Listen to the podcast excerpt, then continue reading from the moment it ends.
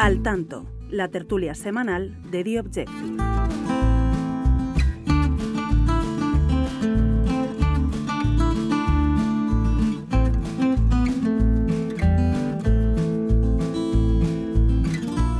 Muy buenas, ¿qué tal? Bienvenidos a un nuevo episodio de Al Tanto, la tertulia semanal de The Objective. Hoy trataremos muchos temas, comenzando por las exclusivas de nuestro compañero Enrique Recio acerca de las fiestas ilegales de algunos mandos policiales que se celebraban en la sede de los antidisturbios en Madrid. Fiestas con alcohol que vendrían realizando desde la pandemia.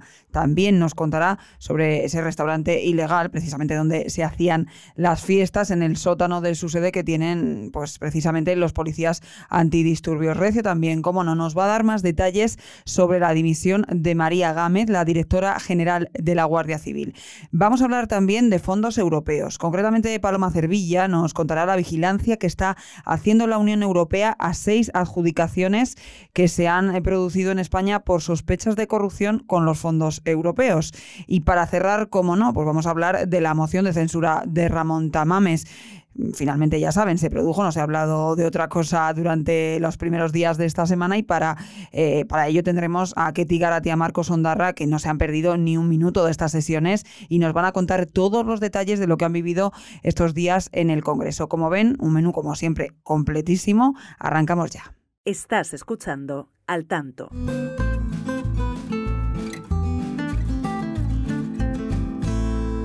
Y arrancamos, como les decía, con Enrique Recio. Enrique, muy buenas. ¿Qué tal, Recio? Y antes de nada, pues darte la enhorabuena por el trabajo, como siempre, de todas las semanas, pero es que esta semana además te, ha salido. Vamos a empezar por el principio y a ponernos en escena. Esta semana has publicado varias noticias que ponen el foco en la sede de los antidisturbios en Madrid, en Moratalaz. ¿Qué ocurre allí?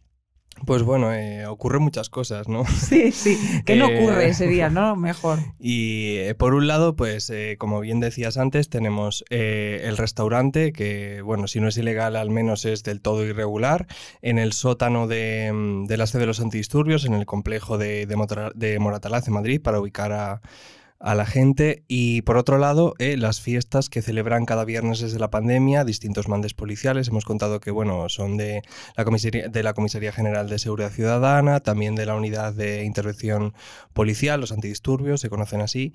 Eh, y bueno todo está entrelazado no en el restaurante Trabajan unos 14 antidisturbios, ahora son 7, porque ya contaremos un poco más adelante porque han expulsado otros 7, y ellos trabajan allí eh, como cocineros, ¿no? En vez de trabajar como antidisturbios, eh, cubriendo... No, ejercen de antidisturbios. No ejercen de antidisturbios, y, eh, pero sí que cobran como antidisturbios. Son cocineros, ellos allí preparan sus preparan menús en las cocinas para los compañeros y para, y para los mandos, y bueno, trabajan trabajan como cocineros. Y cuentas que este establecimiento bueno, ilícito se remonta a las antiguas compañías de reserva general, un cuerpo militar, cuentas en tus artículos, que constituye el antecedente más inmediato a las unidades de intervención y que tuvo su sede en Moratalaz precisamente, donde pues, prácticamente suceden todas estas situaciones, hasta 1989 cuando fueron sustituidos por, por estos antidisturbios. O sea, es algo que se remonta, son unas instalaciones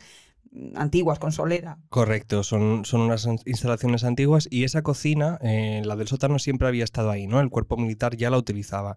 Entonces, cuando los antidisturbios llegaron allí a 1989, bueno, llegaron allí, digamos que se convirtió, ¿no? El cuerpo ya fue policial, dejó de ser eh, militar eh, a diferencia de otras instituciones, eh, en fin, me han contado eh, desde la jefatura de policía de Madrid que tiene una cafetería, pero claro, se adjudicó por concurso a una persona externa que, que, trabaja allí, ¿no? un montón de dependencias policiales donde pues hay cafeterías, restaurantes, pero efectivamente adjudicadas por concurso público a, a, quien se haya querido presentar, ¿no? Y lo haya ganado.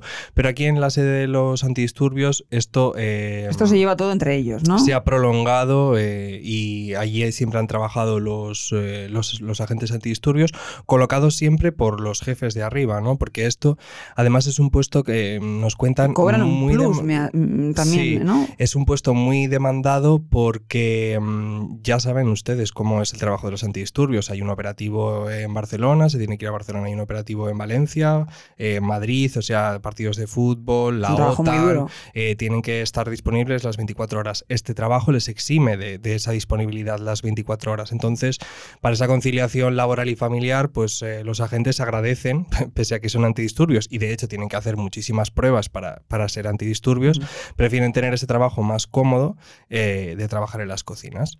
Son, eh, como, como te decía, son cocineros que incluso cobran un plus, estos antidisturbios que están... Sí, a ver, los que cobran el plus son los antidisturbios. Entonces ellos no cobran ningún plus, pero cobran, cobran perdón, eh, ese, ese plus de peligrosidad que cobran los ah, antidisturbios sin ah. estar expuestos a ninguna peligrosidad. Bueno, a la cocina. Claro. bueno, no, en las cocinas hay desde luego también mucha peligrosidad porque también contamos, eh, hemos publicado las imágenes y se ve cómo están eh, las instalaciones, ¿no? allí no van los servicios de limpieza, son ellos los que los que ellos se encargan de todo, se, se, encargan de cocinar, de servir, de limpiar y ¿Cuántas comidas se dan? Se, se dan más o menos como 200 al día, 200 menús, pero luego cuando, como contabas efectivamente, cuando hay operativos especiales aquí en Madrid que vienen de otras demarcaciones eh, de los antidisturbios de otras comunidades autónomas, se llegan a juntar hasta 800 personas aquí en Madrid, ¿no? Entonces se les da la comida. Precisamente lo que dice la Dirección General, porque antes de publicar todos esos artículos, eh, pues bueno, eh, hablamos con ellos para recabar su versión, lo que mantienen es que esta, este, este restaurante solo se utiliza cuando vienen todos estos agentes de desde distintos puntos de España.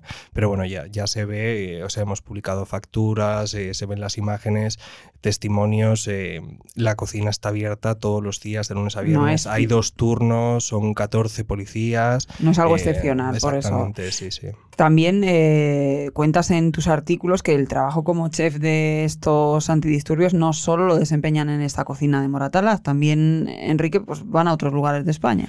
Efectivamente, dejando a un lado que trabajan allí como cocineros, hay un, ciertas semanas del año ¿no? que se van a un centro de prácticas que hay en Linares. Entonces, lo que nos cuentan es que eh, durante esas semanas cogen como a tres o cuatro cocineros antidisturbios, ¿no? Y, y, los llevan allí a, pues eso, a preparar todo el habituallamiento, a desayunos, comidas, cenas. Date cuenta que están allí durante semanas haciendo cursos de actualización, ¿no? Para mejorar esa formación, porque el cuerpo de los antidisturbios tiene que estar eh, muy preparado físicamente. Mm. Eh, y entonces les pagan pluses, les pagan el desplazamiento. Es esos pluses tal vez de los que hablábamos antes. Para, esa, para, para, ese viaje sí que les pagan un plus extra eh, al, desplazarlos a, Linares. También, Enrique, comentabas al principio, ahora la Dirección General de la Policía ha abierto una investigación eh, a siete policías, ¿no? Mm. A ver, eso está relacionado con la otra pata ¿no? de, de las informaciones que hemos, publicado, que hemos publicado, que son las fiestas que hacen los mandos en, la primera planta eh, de la jefatura de los antidisturbios, según las fuentes, desde el inicio de la pandemia. En época en la que, ya saben ustedes, recordarán, no se podía salir durante el principio de la pandemia, había confinamiento en domicilios, eh, toque de queda posterior y durante ese tiempo se realizaban fiestas evidentemente ilegales. Efectivamente, valiéndose de, bueno, de su posición, ¿no? De que estaban allí de servicio, pues eh, empezaron a hacerse puntualmente los viernes comidas en esa sala, que se ven en las imágenes, eh, pues eso, eh, empiezan a beber vino, cerveza, cocinan incluso dentro de, esa sala. Bueno, les cocinan los agentes antidisturbios, que se ve en los vídeos incluso fuego, una parrilla de, estas de gas que se ve con el fuego dentro de la sala, ¿no? Que llama bastante la, atención. Ese vídeo no se lo pueden perder en nuestra mm, página web si no lo han visto, porque la verdad es que Enrique ha documentado toda esta información con muchas imágenes y muchos, muchos vídeos. Perdona, Enrique.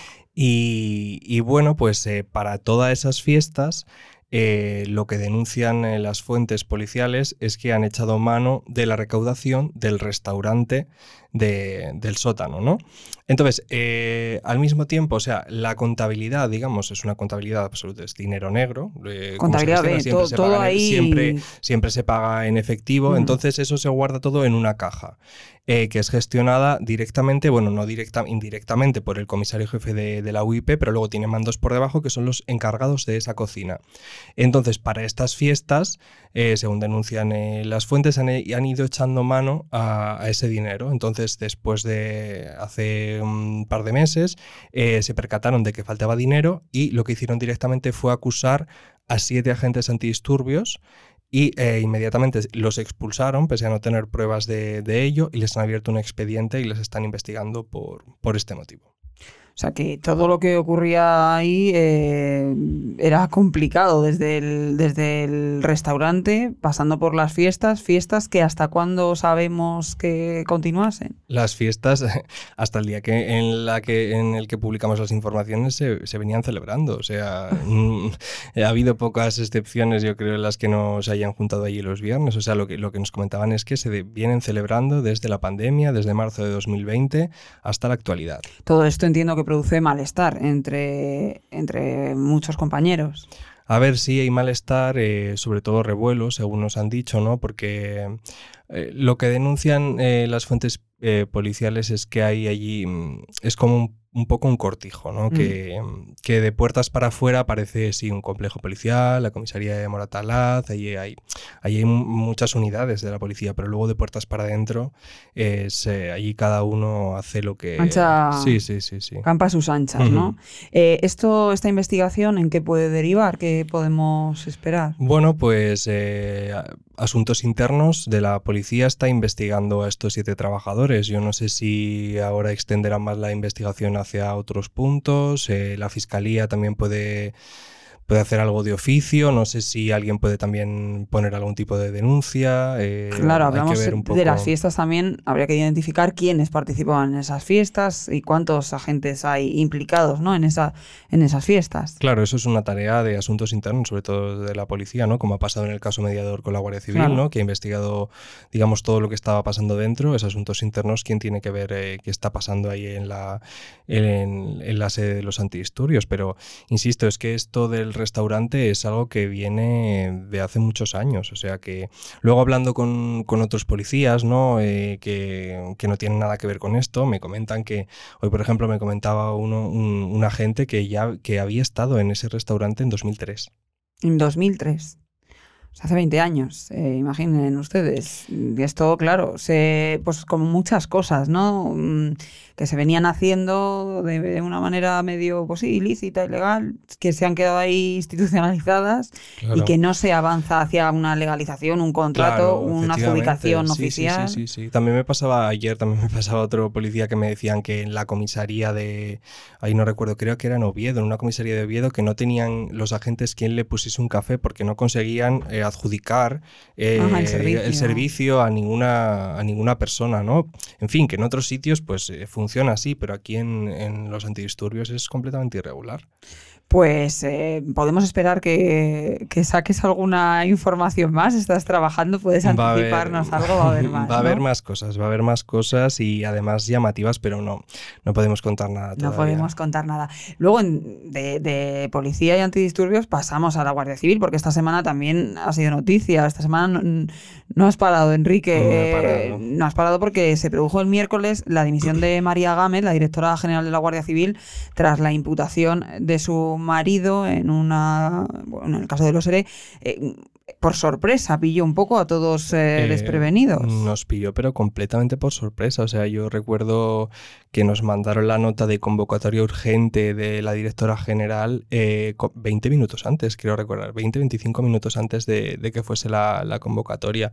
Yo pregunté a algunas fuentes, oye, ¿qué pasa? ¿Va a dimitir? ¿No va a dimitir? Nadie se esperaba que fuese a dimitir y de repente eh, dijo que dimitía por, mm, por, la citación judicial a su marido, ¿no? que lo están investigando por, digamos, por ese desvío de fondos públicos ¿no? a un entramado de empresas que, en las que se encuentra el, el marido de la, de la, directora, de la, ya de, de la exdirectora María Gámez. Y, bueno, también, o sea, no podemos evitar mencionar que la Guardia Civil eh, está un poco asolada, ¿no? salpicada por los dos casos de corrupción que se están investigando, ¿no? que hay mandos, hay un mando en prisión por el caso mediador, hay otros dos investigados, eh, el, el jefe de la comandancia de em, de Tenerife que lo cesó el Ministerio del Interior. O sea, es un es una, época muy convulsa, ¿no? A ver, eh, hay todo tipo de hay mucha especulación, ¿no? Porque es muy raro. Lo que se comenta es que el día de la moción de censura que presumiblemente ha beneficiado al gobierno, ¿no? Porque no ha salido adelante, justo eh, la directora de la Guardia Civil anuncia su dimisión, ¿no? Es un poco raro. También se comenta que saliese con los con, con, el, con, el, DAO de la Guardia Civil y tres.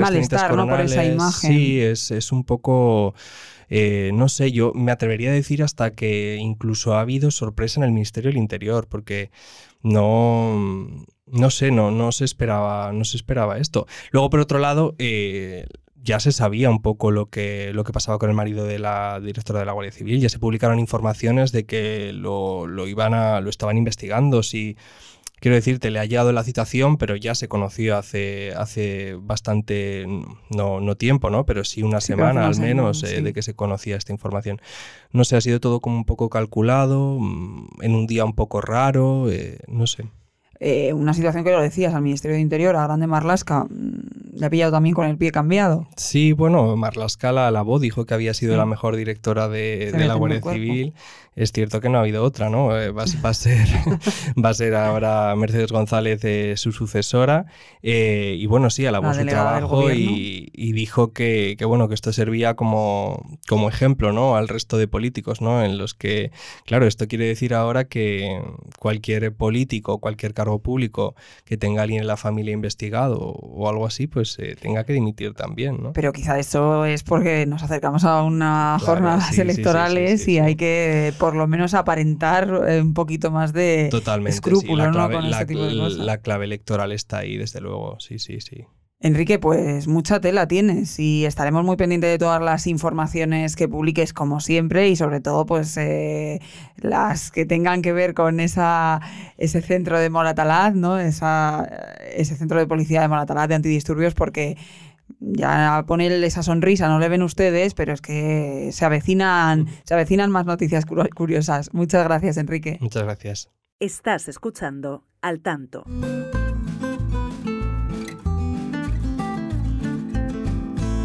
Vamos ya con la segunda parte de nuestro episodio. Paloma Cervilla, muy buenas y bienvenida al tanto. Hola, ¿qué tal? Buenas tardes, encantada de estar aquí. Y además es la primera vez, así que bienvenida, la primera de muchas, espero, para contarnos las, eh, tus noticias que, que, traes a The Objective esta semana. También una exclusiva, esa vigilancia que está haciendo la Unión Europea a seis adjudicaciones que se han producido en España por sospechas de cierta corrupción, presunta corrupción, con relacionado todo con los fondos europeos, Paloma. Bueno, yo creo que la Unión Europea lleva ya tiempo un poco poniendo su lupa ¿no? sobre lo que está haciendo España con los fondos europeos, tanto lo que son fondos regionales de FEDER como estos últimos de Next Generation. ¿no? Son, los, son todo un gran, una gran bolsa ¿no? de fondos europeos que llegan a España, pero lo más importante quizás son estos últimos, ¿no? porque están vinculados un poco al crecimiento de España, al crecimiento de la economía, ¿no? y eso sí que son importantes porque influyen en la mejora de la expectativas eh, eh, económicas de España. ¿no? Eh, hay que recordar que la presidenta de la Comisión de Control del Parlamento Europeo, Mónica Holmeyer, espero haberlo dicho bien, tiene apellido un poco complicado, que me perdonen los oyentes, ¿no? ya se preguntó en el, en el Parlamento Europeo, ¿dónde está el dinero de España? ¿Dónde se ha gastado el dinero de España? Yo no sé dónde está, ¿no? De hecho, vino a España, creo que fue hace 15 días, ¿no? Sí, a hacer ese, mm. esa revisión, de cómo se estaban repartiendo los fondos, cómo estaban llegando. Se entrevistó con mucha gente, también con una compañera incluso de esta, de esta casa, con, con Carmen Ordóñez preguntándose pues lo que dices, ¿dónde están? ¿Cómo están llegando? ¿Están funcionando? ¿Hablando con las empresas realmente? ¿Está llegando? ¿No está llegando?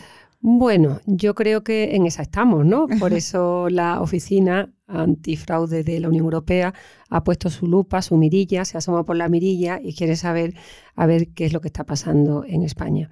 La información que hemos dado hoy no sé cuándo saldrá el post, pero hoy eh, se trata de una solicitud de información de la Oficina Antifraude de la Unión Europea al Ministerio de Hacienda. ¿vale?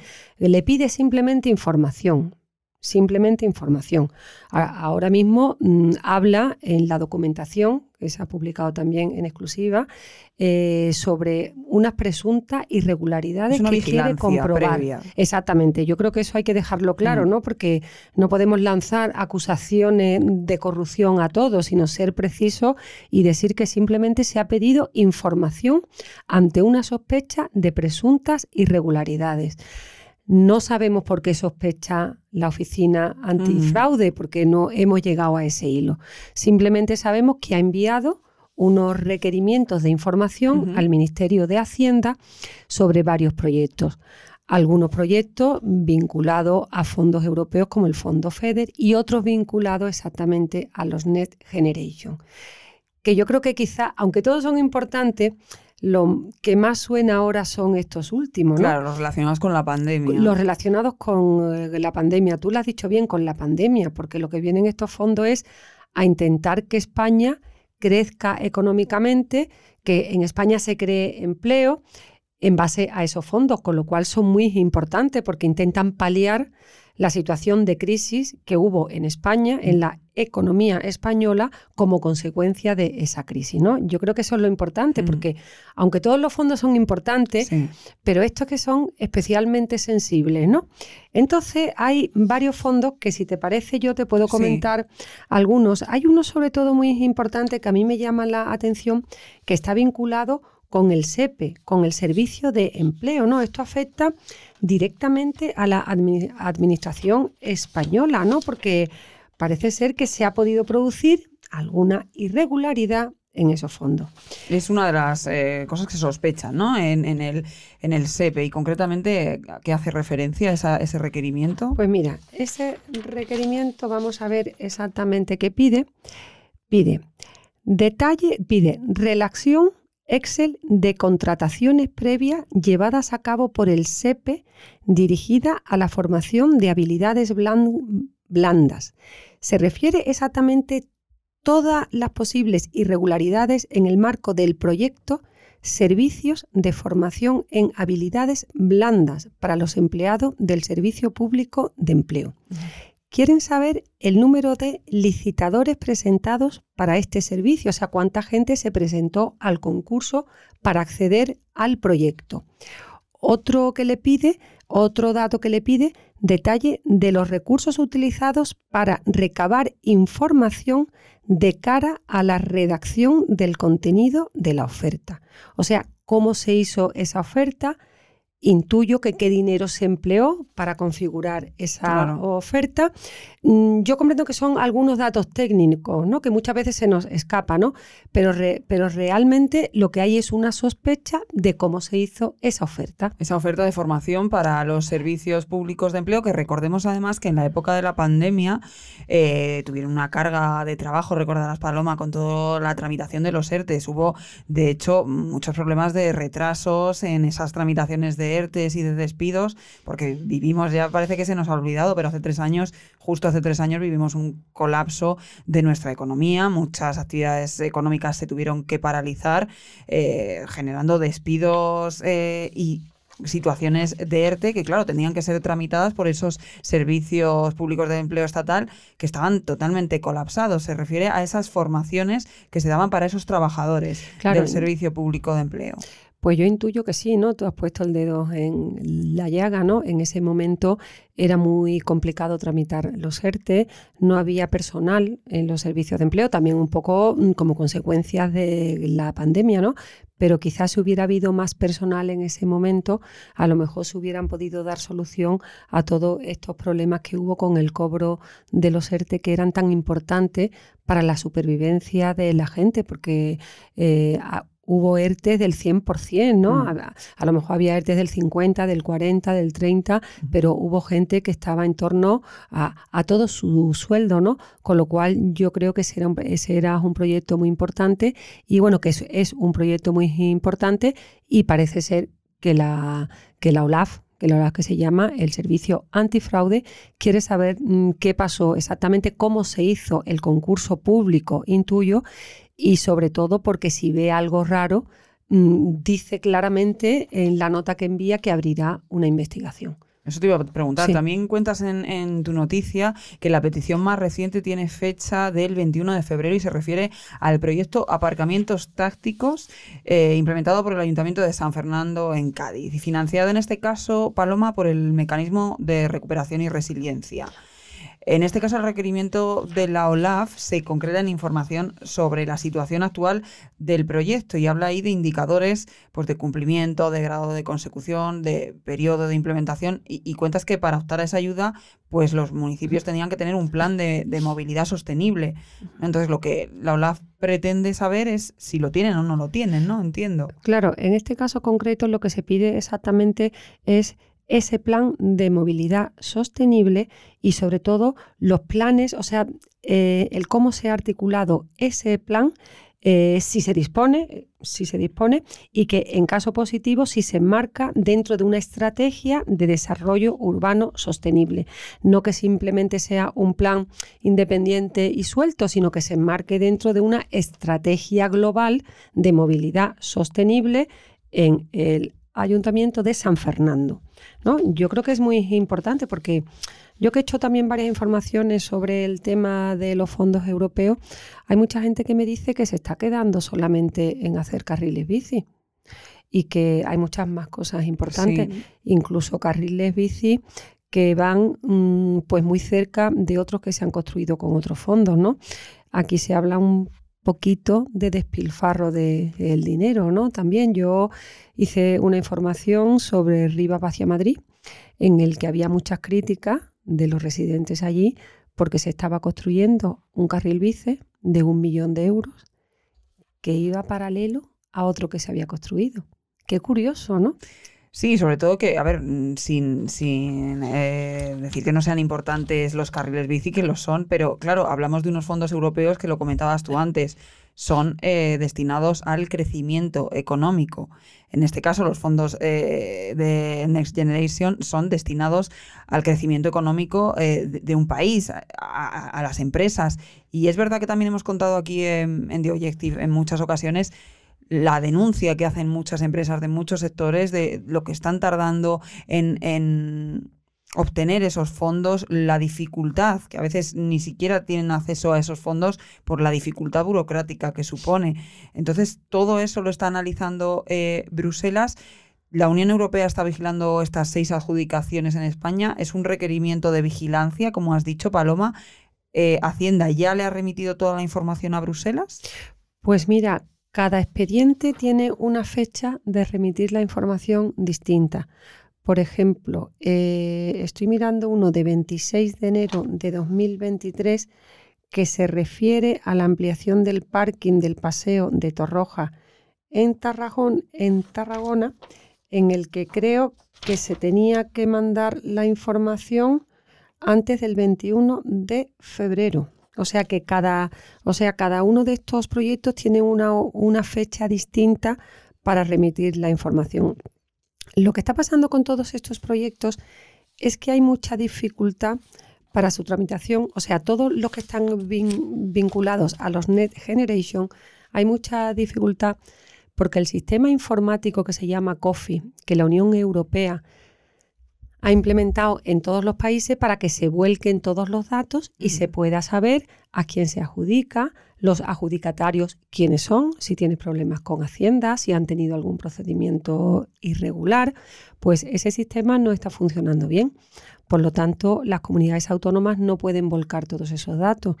¿Eso qué supone?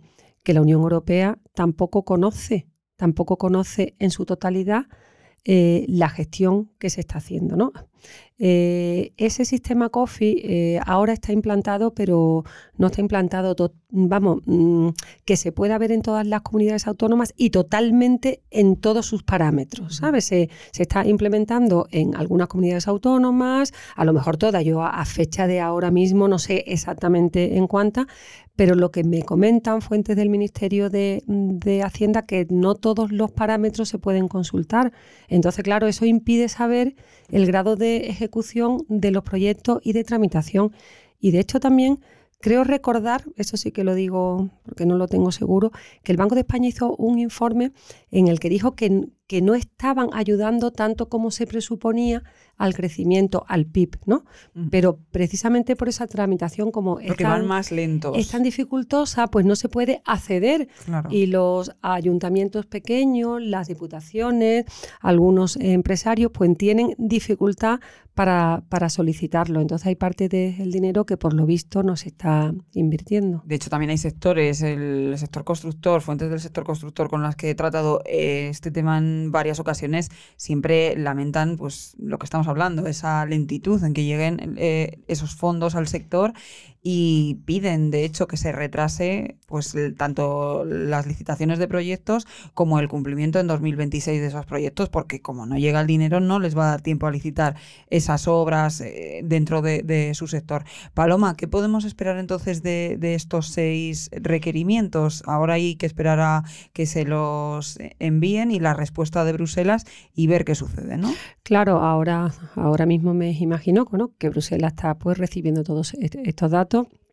Hará sus comprobaciones pertinentes, me imagino que cruzará datos, que si tiene duda pedirá más datos, pero yo creo que la gravedad de todo esto es, aunque no haya nada, aunque oye, ojalá no haya nada, pero ya hay una sospecha, ¿no? Yo creo que para un país, ¿no? Como España, que es un país importante de la Unión Europea, no sé, la duda. que se tengan dudas sobre cómo se gestionan esos fondos, yo creo que no es bueno. Y sobre todo porque España está a punto de solicitar el cuarto paquete, ¿no? El cuarto paquete de los fondos europeos.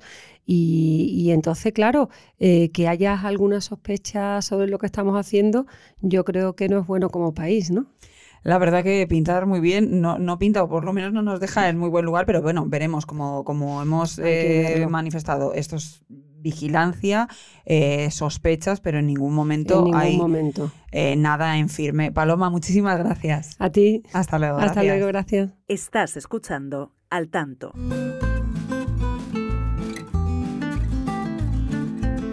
Y acabamos, como les decía al principio, hablando, como no, de la moción de censura. Finalmente se produjo esa moción de censura de Ramón Tamames y tenemos pues con nosotros a los dos periodistas que han seguido minuto a minuto en el Congreso esa moción. Ketty Garat, muy buenas. ¿Qué tal, Rocío? ¿Cómo estás? Ahora me cuentas qué tal estos Todo. dos días. Sí, señora.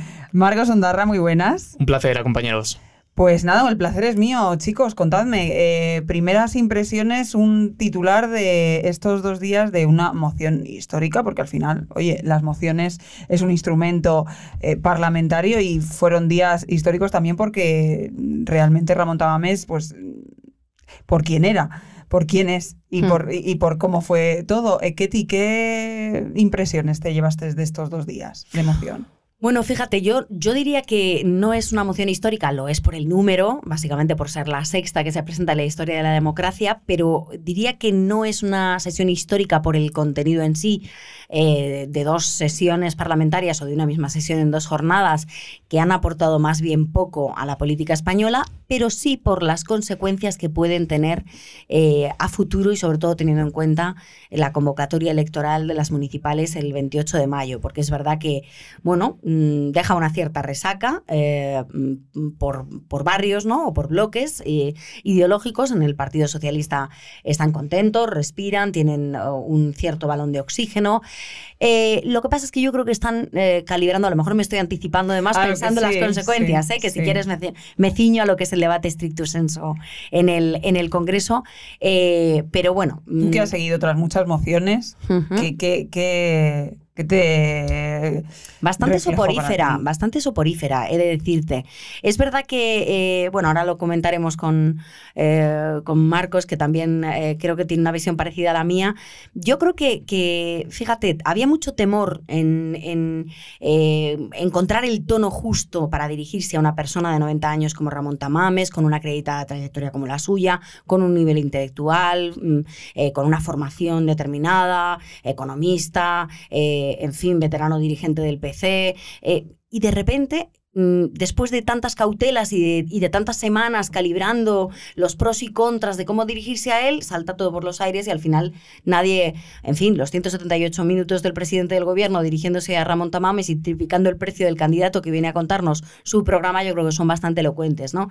Yo creo que eh, ha sido bastante sainete, mm, una sesión parlamentaria bastante... Eh, Pasará la historia entonces por el sainete. Sí, yo creo que sí, por, por, por el... No por el circo, porque no creo que hayamos visto mucho payaso, sino que hemos visto más bien, eh, no sé, discursos eh, fuera de tono, eh, fuera de institucionalidad y, yo creo que comportamientos pervirtiendo la esencia al final de lo que es una moción de censura y, que tuviera avisos de prosperar y de derrocar al gobierno con un programa alternativo.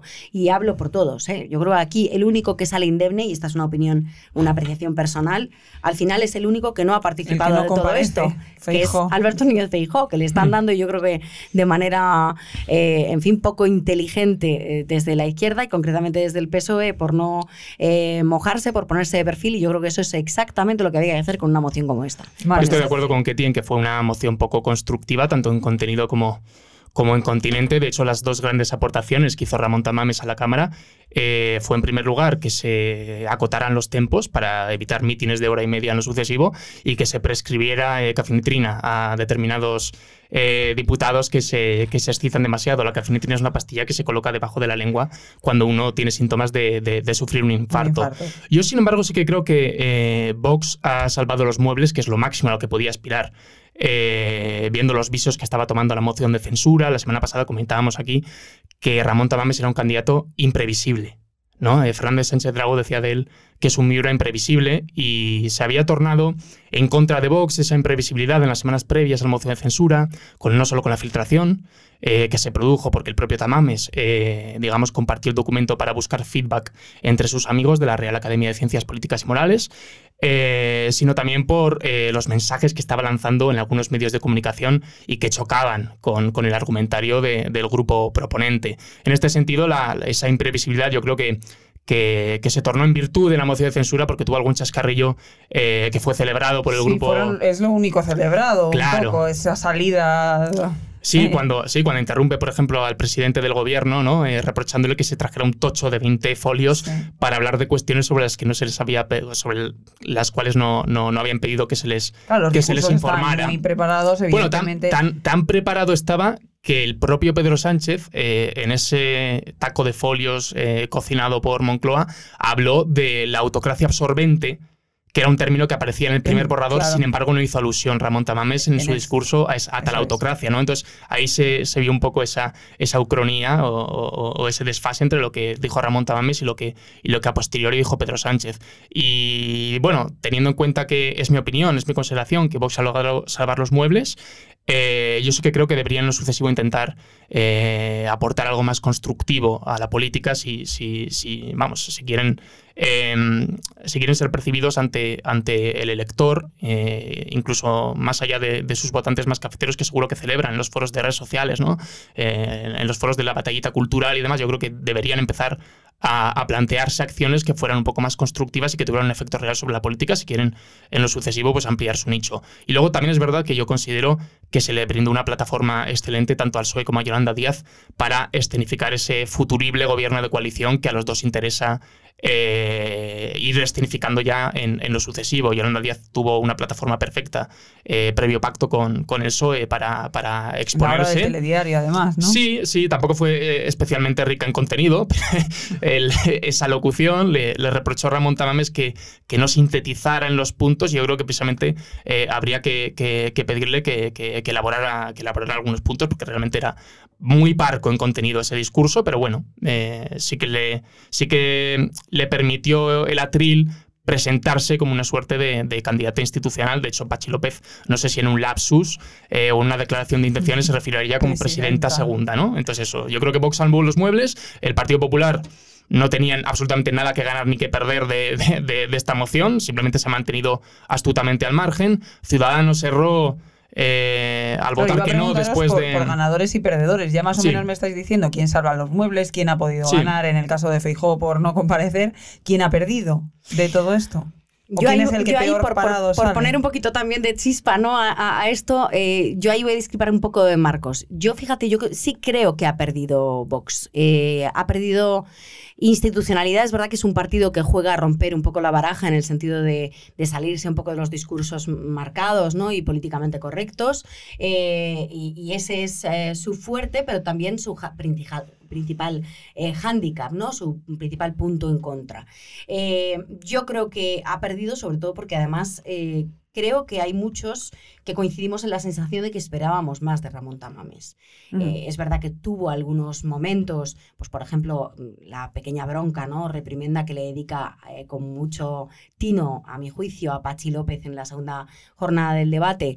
Eh, Muy paso de rosca. Sí, sí efectivamente. Demasiado enfervorizado y demasiado. Sí. Mitinero, pero. Mitinero, Yo creo que ese, fue, ese fue un acierto por parte de Tamames, pero en términos generales, yo creo que eh, se proyectó bien, se evidenció eh, muy bien eh, que un debate de una moción de censura es un debate muy complicado, en el que solo hay dos personas que no tienen límite de tiempo, o, o dos partes, ¿no? Una es el candidato y otra es el gobierno, que elige los tiempos conforme a su propio beneficio.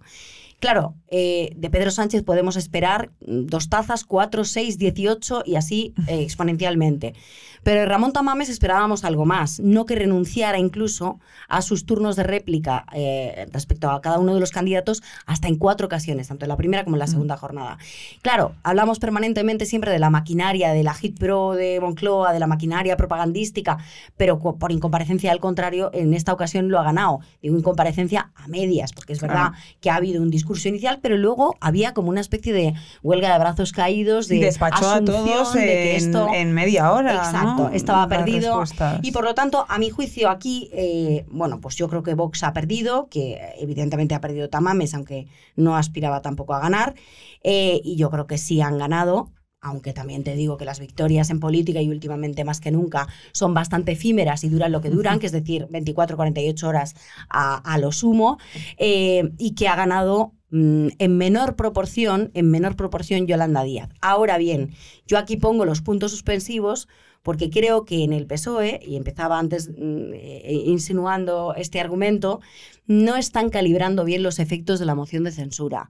Eh, creo que la puesta de largo de la candidata eh, de Sumar, Yolanda Díaz, en el Congreso de los Diputados ha enfurecido a Irene Montero y a Yone Belarra, hasta el punto de que ahora están doblando la apuesta. Si antes exigían eh, un acuerdo antes de generales, ahora exigen un acuerdo antes de municipales, para que ella se coma el marrón de asumir la derrota, eh, que tenga el espacio morado en su conjunto.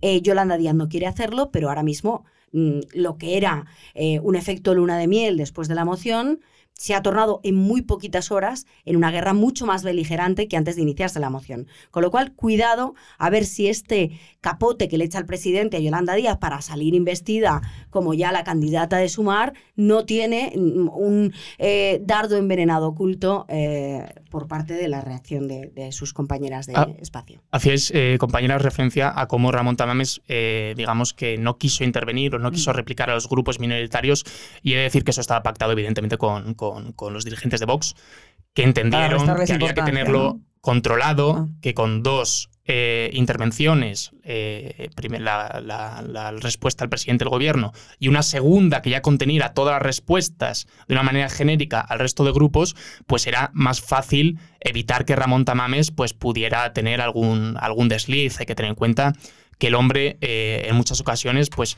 tenía que pedir a Santiago Bascal, por ejemplo, que le explicara o que le reprodujera eh, aquello que, se estaba diciendo desde, desde el atril porque él era incapaz de, mm. escucharlo, ¿no? Mm. Eh, y luego yo creo que, como apuntaba Ketty, yo creo que los principales perdedores, en primer lugar, las Unidas Podemos de una manera flagrante, porque se ha demostrado perfectamente irrelevante y desplazados por el propio Partido Socialista en, beneficio de, de Yolanda Díaz.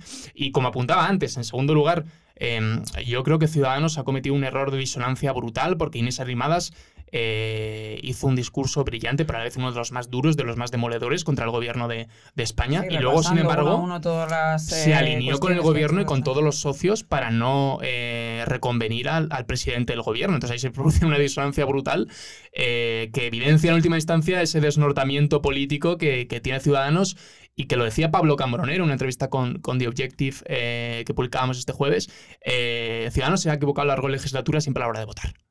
Vota a favor de la ley del solo sí es sí, eh, vota a favor de la reforma laboral cuando había sido especialmente crítico con ella, ahora salva a Pedro Sánchez eh, de la moción de censura cuando una abstención como, como, como, la que, como en la que se posiciona el Partido Popular hubiera sido perfectamente entendible por los pocos electores que ya restan de, de Ciudadanos. Eh, iba a preguntaros, vale, ya sabemos en cuanto a partidos políticos quién gana, quién pierde, quién se queda en tablas o quién sale un poco salvando los muebles, pero esto al ciudadano, eh, ¿creéis que ha movido algo, algún voto de cara a las elecciones? Absolutamente ninguno, pero es verdad que los debates importantes en Cortes normalmente no suelen mover votos. Digan lo que digan en el gobierno sobre la altísima audiencia televisiva de televisión española, eh, que creo que no se ha eh, producido en consonancia en todos los medios de comunicación por igual. Eh, un debate presupuestario que dura dos meses, desde la, el debate de totalidad hasta el dictamen final en, en las, a las puertas de la Navidad, no lo sigue nadie. Eh, y es seguramente el debate más importante del año, porque es el que afecta directamente a los dineros, al bolsillo y a las partidas gordas eh, del presupuesto nacional. ¿no? Y, y- eso, en fin, eh, ya digo, eso o un debate del Estado de la Nación o un debate sobre la malversación, la sedición, con lo cual yo eso creo que es mm, bastante irrelevante.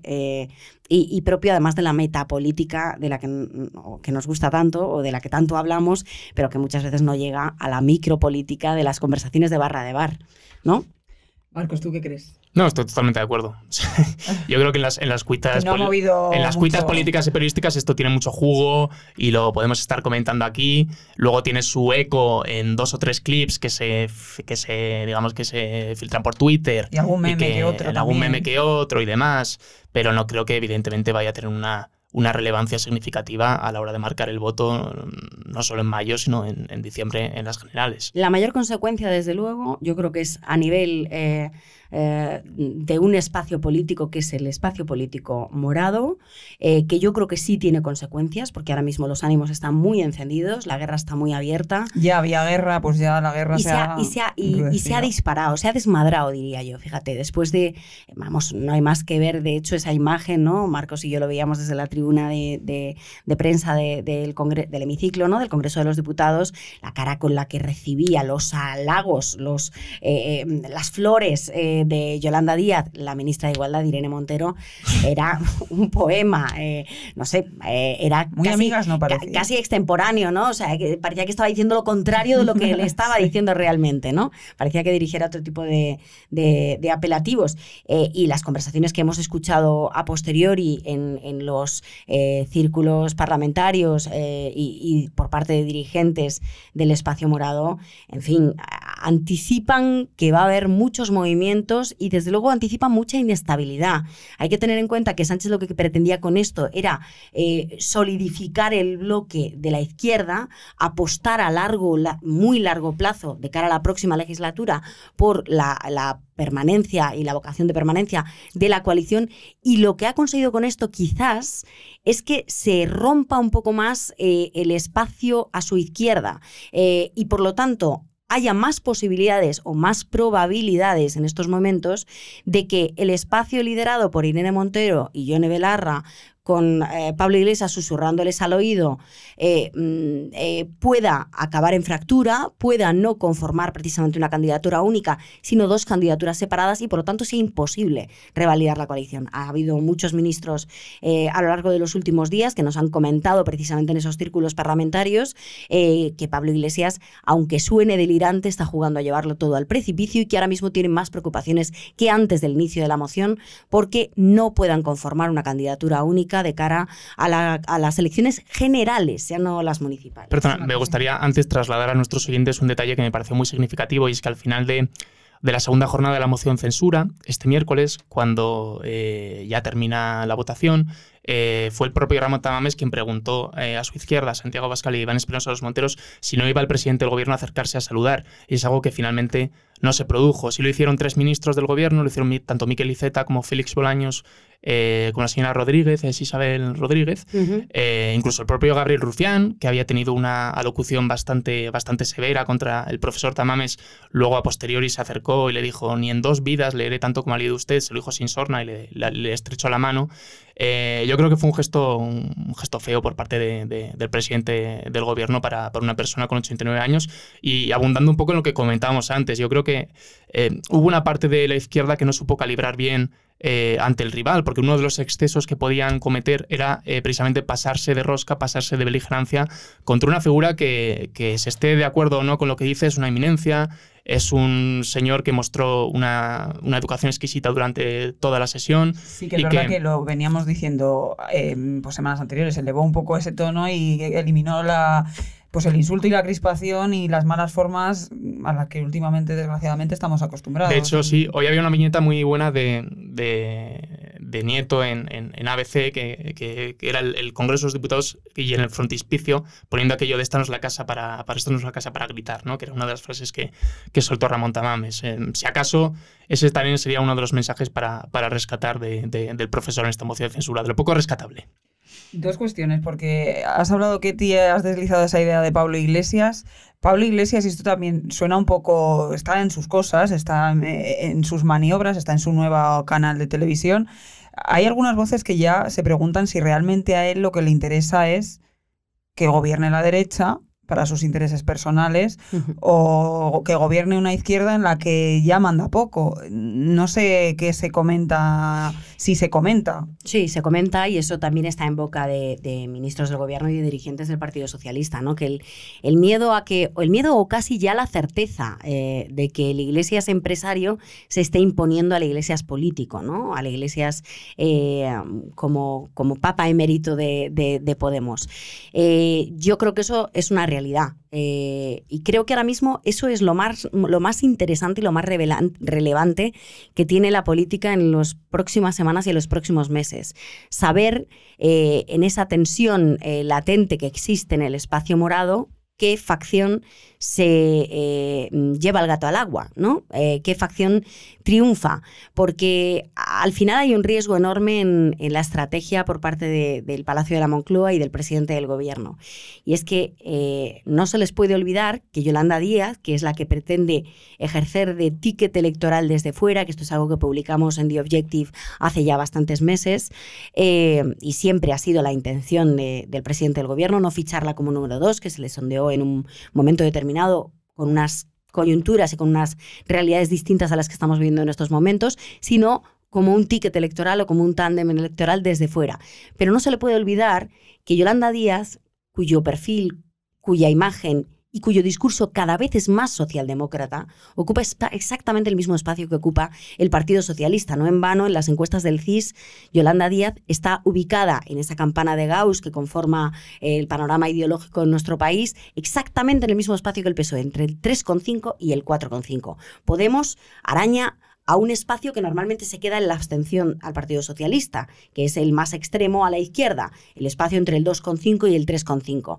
Si Yolanda Díaz aspira precisamente eh, a ser ticket electoral y no le aporta nada, no le suma nada, tanto que hablamos de sumar ¿no? al Partido Socialista, a su izquierda y se está desdeñando a la parte que aportaba por la izquierda, la más extrema, es decir, por parte de Podemos, en ese 2,5 eh, de la campana de Gauss ideológica, en fin, creo que la jugada no sale a cuenta.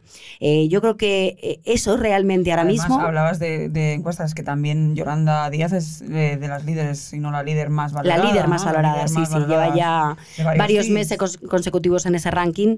Otra cosa es que eh, le pase como a Anguita, creo que era, ¿no? El quererme menos y votadme más. Bueno, pues veremos a ver si ella acaba diciendo eso el 28 de mayo o el 10 de diciembre. Que el panorama que dibuja además Ketty es el que se vive ya, por ejemplo, en la Comunidad de Madrid, donde eh, Más Madrid, Unidas Podemos y el Partido Socialista eh, están extendidos en tres bloques bien diferenciados y la suma no da precisamente porque Unidas Podemos rasca entre un 4 y un 5% en las encuestas, que no va a ningún lado, que repercute negativamente al bloque de la izquierda, pero Más Madrid no se quiere ver lastrado ya por esa marca que está tan, tan absolutamente amortizada como es la de, como es la de Unidas Podemos.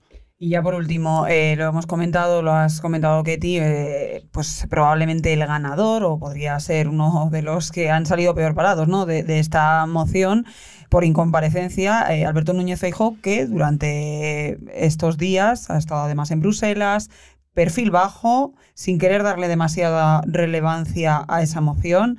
Mm, ¿Sale entonces reforzado el papel de, de Feijóo de cara a las próximas elecciones o todavía están muy lejos. Las generales en diciembre están muy lejos, pero bueno, tenemos ahí las municipales que al final el peso eh, pues serían sus primeras elecciones, ¿no? Como presidente del Partido Popular. Yo creo que ni reforzado ni perjudicado. Yo creo que se queda en tablas. O mm. sea, yo creo que no le afecta, yo creo que es un acierto como estrategia política, que en ocasiones las estrategias no tienen por qué ir de la mano de la rentabilidad, ni en votos, ni, ni demoscópica, eh, pero, pero creo que, que es un acierto. Creo que es un acierto ante un choque de trenes de una moción que no iba a ninguna parte y que ha aportado poco al panorama político, eh, mm, no participar del sainete y decir, no, oiga, el payaso. Yo me dedico a otras cosas, me voy a Bruselas. Yo me voy a Bruselas. institucional. institucional, discurso institucional. Y por cierto, discurso además, yo creo que eh, salvo por el argumento del sentido del voto, un discurso muy bueno de Cuca Gamarra en el, y muy alabado ¿eh? y muy aplaudido. Se ha comentado eh, eh, bien, mucho lo, bien hilado que, estaban los argumentos y la intervención de Cuca Gamarra, que en otras ocasiones a lo mejor es algo más, bueno, pues algo más criticada y creo que en esta ocasión no lo ha sido, salvo digo por el argumento del sentido del voto en el que le dice esto a Tamames de no votamos en contra por respeto a usted, pero no votamos a favor por respeto a los españoles. Hombre, creo que eso eh, no tenía mucho sentido, pero salvo por eso creo... un poco necesita yo creo Que, eh, en resumidas cuentas, yo creo que el PP acierta no participando de, de, eh, de este circo. Bueno, el Partido Popular también quiere alejarse de esa imagen que dibuja la izquierda eh, que sería de una suerte de extrema connivencia entre Partido Popular y Vox, ¿no? que parece que van de la mano aquí a todos lados y demás, en una suerte de proyección, además, porque es el PSOE el que va de la mano de sus socios a la, a la izquierda. Y, el Partido Popular ha entendido que, son caminos separados y que puede que confluyan luego ya, si acaso, después del paso por las urnas. Pero que son dos proyectos políticos bien diferenciados, ha quedado hace mucho tiempo acreditado. De hecho, este mismo jueves en la Asamblea de Madrid, Isabel Díaz Ayuso verbalizó ya la ruptura, la ruptura, que tendrá respuesta este mismo viernes por la tarde eh, por parte de Santiago Abascal. Es decir, que cabe, evidentemente, que en campaña cada uno lleve su camino. Son dos proyectos políticos, yo creo que a cualquiera eh, que haya tenido a bien leerse los programas o a cualquiera que haya tenido a bien seguir la actualidad política en los últimos años, son dos programas políticos muy diferenciados, tanto el Partido Popular, eh, tanto el del Partido Popular como el de Vox, pero que evidentemente están eh, condenados a, entenderse en muchos lugares y quizá también, si Alberto Núñez Fijó quiere llegar a Moncloa, puede que estén condenados a entenderse Santiago Abascal y él, que por otro lado tienen una buena relación personal eh, a partir de diciembre de 2023. Bueno, Casado y Abascal también la tenían buena relación. Pero, qué hábil la jugada de, de Isabel Díaz Ayuso, Ayuso justo después de la moción. Claro. El salir diciendo yo hago lo que Sánchez no se atreve a hacer, que eso es lo que nos ha venido a decir de manera implícita, ¿no? Eh, que después de la moción todos nos quedemos con la sensación de no solo nos rompen, sino que además dos tazas, tenemos a Yolanda casi de ticket electoral, de número dos, de presidenta eh, segunda, inspector en el, en el gobierno, y Isabel Díaz Ayuso, pues no se anda con chiquitas, da un golpe en la mesa, patada al tablero y repartimos la baraja de nuevo. Que, quedan, que quedan dos meses para las elecciones y ya todos tenemos que estar preparados. Bueno, pues Marcos, finalmente llegó esa moción que tú la dabas por hecho hace, hace un mes, hace un mes y medio. Tuve que pelearme con algún compañero que decía que no se iba a producir finalmente. ganaste, ganaste. Ya ganaste. Y, al final, mira, luego Tamames vendiendo libros en Amazon de su discurso. no ha tardado, no ha tardado en monetizar. Compañeros, aquí lo dejamos. Muchísimas gracias. A ti, querida. Un placer y muchísimas gracias también a ustedes en nombre de todo el equipo por escucharnos un episodio más. Ya saben, pueden, pueden encontrarnos en theobjective.com, en todas nuestras redes sociales y también en las plataformas Spotify, Google Podcast y Apple Podcast. Un abrazo. Al tanto, la tertulia semanal de The Objective.